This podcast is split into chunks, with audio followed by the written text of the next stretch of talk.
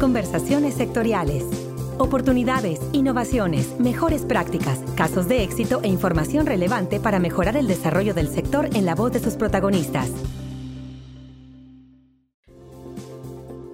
Los objetivos de negocio de FIR en el sector es lograr acercar la información de los programas, productos y servicios que ofrecemos a productores y empresas del sector agroalimentario a través de nuestros intermediarios financieros y socios de negocios como son asociaciones y uniones agrícolas y ganaderas en este sector.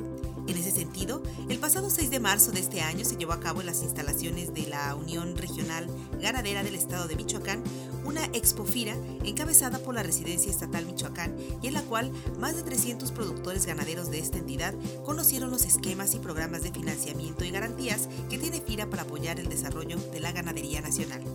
Es por eso que el día de hoy la entrevista aquí en Conversaciones Sectoriales Podcast es con el licenciado Abraham Ángel Cuevas Mendoza, el es presidente de la Unión Regional Ganadera del Estado de Michoacán, con quien vamos a comentar acerca de las estrategias de negocio que se llevan a cabo en la Unión y también cómo podemos contribuir y colaborar a que estas estrategias de negocio sean exitosas. Licenciado Abraham Cuevas, bienvenido a Conversaciones Sectoriales Podcast. Muchas gracias por la oportunidad que nos das de dirigirnos a nuestros amigos de FIRA. ¿Qué le parece si nos comenta primero cómo está conformada la Unión Regional Ganadera del Estado de Michoacán?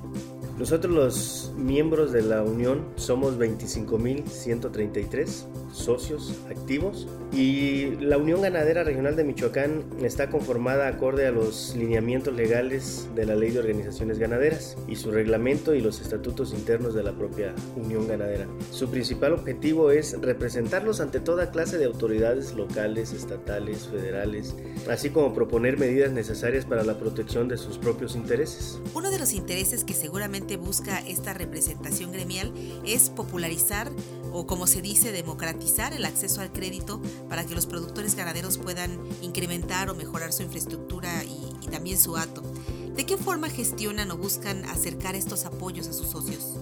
Bueno, pues nosotros eh, de manera gremial estamos buscando cómo hacer convenios con algunas autoridades federales y estatales para lograr los apoyos a algunos socios. En el tema Confira, iniciamos trabajando hace como unos 5 o 6 años el tema de repoblamiento. Era apoyo de SADER, antes Agarpa, y con un financiamiento de la Caja Morelia, que era con quien estábamos trabajando.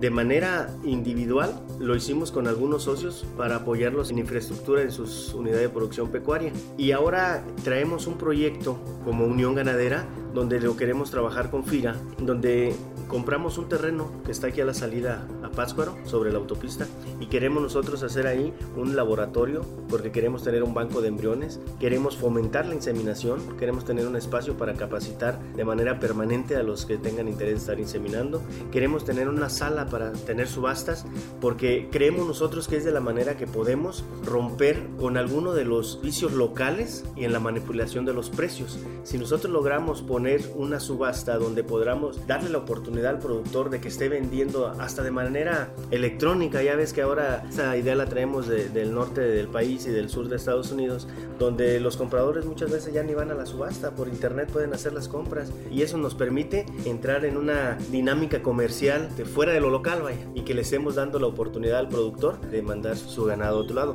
Paralelo a esto estamos trabajando con SADER para tener los temas de sanidad y podamos nosotros ayudarle a los productores michoacanos de poder venderle a cualquier parte del país. Desde luego que lo que más nos duele a los ganaderos es lo que nos llega a la bolsa, ¿no? O lo que no llega a la bolsa. Nosotros estamos buscando cómo poder ayudarle a los ganaderos a tener una diversidad de clientes mejores, porque tanto el ganadero grande sufre por el precio del becerro como el ganadero chiquito. Entonces buscamos cómo poder estar en las plazas donde se pague mejor el kilo de becerro conociendo también las exigencias del mercado. Por eso estamos queriendo hacer un laboratorio de embriones porque tenemos que entrar con genética, con calidad, con una serie de requerimientos que tiene el mercado, que Michoacán tiene las condiciones óptimas para hacerlo, ¿verdad? En ese sentido, ¿hacia dónde se visualiza el mercado natural de la venta de becerro en Michoacán? Claro, el mercado de nosotros es los estados vecinos, que ellos producen mucho grano y ahí hacen las engordas de ganado y después nos lo traen. ¿Qué queremos nosotros? Es ya no vender becerros, ya no vender kilos, ahora queremos nosotros vender cortes. queremos nosotros, no todos se van a poder dedicar a engordar, pero que sí sean michoacanos los que se dediquen a engordar y que también sean michoacanos los que estén procesando el becerro en los rastros TIF de Cuatro Caminos y que podamos nosotros empezar a darle esa autosuficiencia o hacer la actividad rentable en este sector y en este estado. ¿Cómo planteábamos nosotros? En el 2016, la Unión Ganadera le solicitó al gobernador del estado el apoyo a un rastro TIF que coordinados con Zagarpa, ahora SADER, se inició a hacer un rastro TIF en Cuatro Caminos. Nosotros podríamos haz de cuenta que el papá se dedica a criar el ganado. Entonces ya podría un hijo de él ser el que engorda y ya podría ser otro hijo de él el que está procesando los cortes y podríamos nosotros con la Secretaría de Turismo en la zona hotelera, en los restaurantes, con las mismas tiendas departamentales que hay aquí en Michoacán, pudieran ser una opción de compra de este producto. Entonces nosotros ya no tendríamos que salir a los estados vecinos a engordar y después regresar a comprar. Nosotros podríamos estar aquí en Michoacán haciendo el ciclo redondo y por eso es importante trabajar con FIRA porque entonces necesitaremos infraestructura en muchas de las unidades de producción pecuaria para que los ganaderos puedan tener sus corrales, sus bodegas y poder desarrollar de manera integral esta actividad que desde luego se reflejaría en el bolsillo de todos los ganaderos. ¿Y en cuánto tiempo piensa que pudiera concretarse este proyecto de ampliación en beneficio de los socios?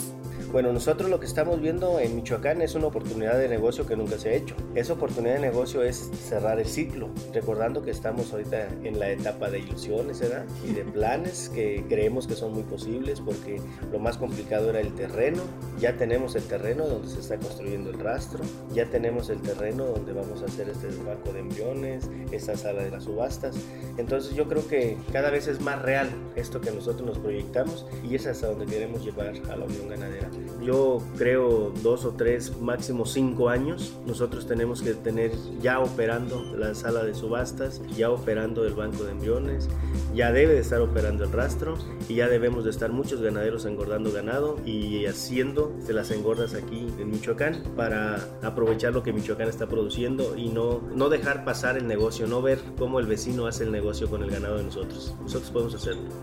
Pues licenciado Abraham Cuevas Mendoza, presidente de la Unión Regional Ganadera del Estado de Michoacán, agradecemos muchísimo esta entrevista y sobre todo que nos comente y nos platique acerca de los planes que tienen a futuro para poder también cumplir con las expectativas que ustedes tienen.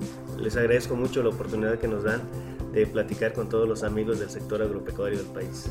Y un saludo para todos los amigos de FIRA. Y a todos los que nos escuchan, los invitamos a que nos envíen sus comentarios y sugerencias a la cuenta de correo enlace Que tengan todos una excelente semana de trabajo. Hasta la próxima conversación. Este podcast es una producción de la Subdirección de Promoción de Productos y Servicios de FIRA.